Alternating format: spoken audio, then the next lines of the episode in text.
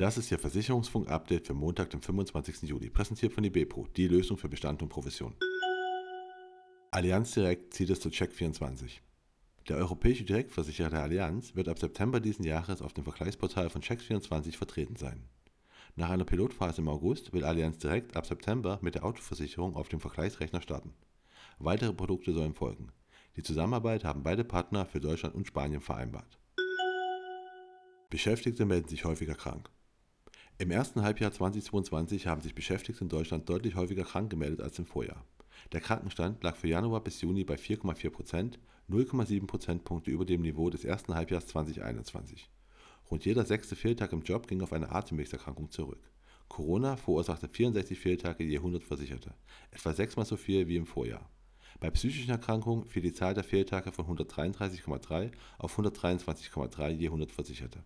Das zeigte eine aktuelle Analyse der DRK Gesundheit. Tierversicherer nutzt Telemedizin. Der Tierversicherer PetPlan bietet seinen Kunden künftig eine telemedizinische Online-Beratung an. Diese werde vom Telemedizin-Anbieter FirstVeed gestellt. Mangelhaftes Vertrauen in Apps und Technologien.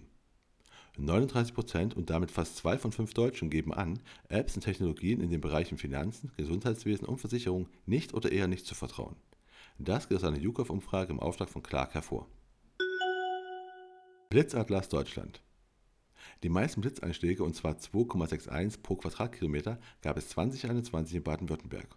Auch in Bayern kracht es häufig. Dort gab es 2,18 Blitzeinschläge pro Quadratkilometer. Während in Hamburg ebenfalls überdurchschnittlich häufig Blitze einschlagen, 1,66 pro Quadratkilometer, liegt die Blitzhäufigkeit im Saarland mit 0,58 pro Quadratkilometer deutlich unter dem Bundesschnitt.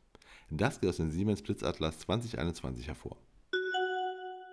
Nachhaltigkeit und nachhaltige Geldanlage. Zwei Drittel, 67 Prozent der Verbraucher geben an, dass ihnen Nachhaltigkeit wichtig ist. Doch nur für ein Zehntel der Befragten ist Nachhaltigkeit bereits heute ein entscheidendes Auswahlkriterium bei der Geldanlage. Dies geht aus einer Befragung im Auftrag von Union Investment hervor. Und das war Ihr Versicherungsfunk-Update für Montag, den 25. Juli, präsentiert von IBPRO, die Lösung für Bestand und Profession.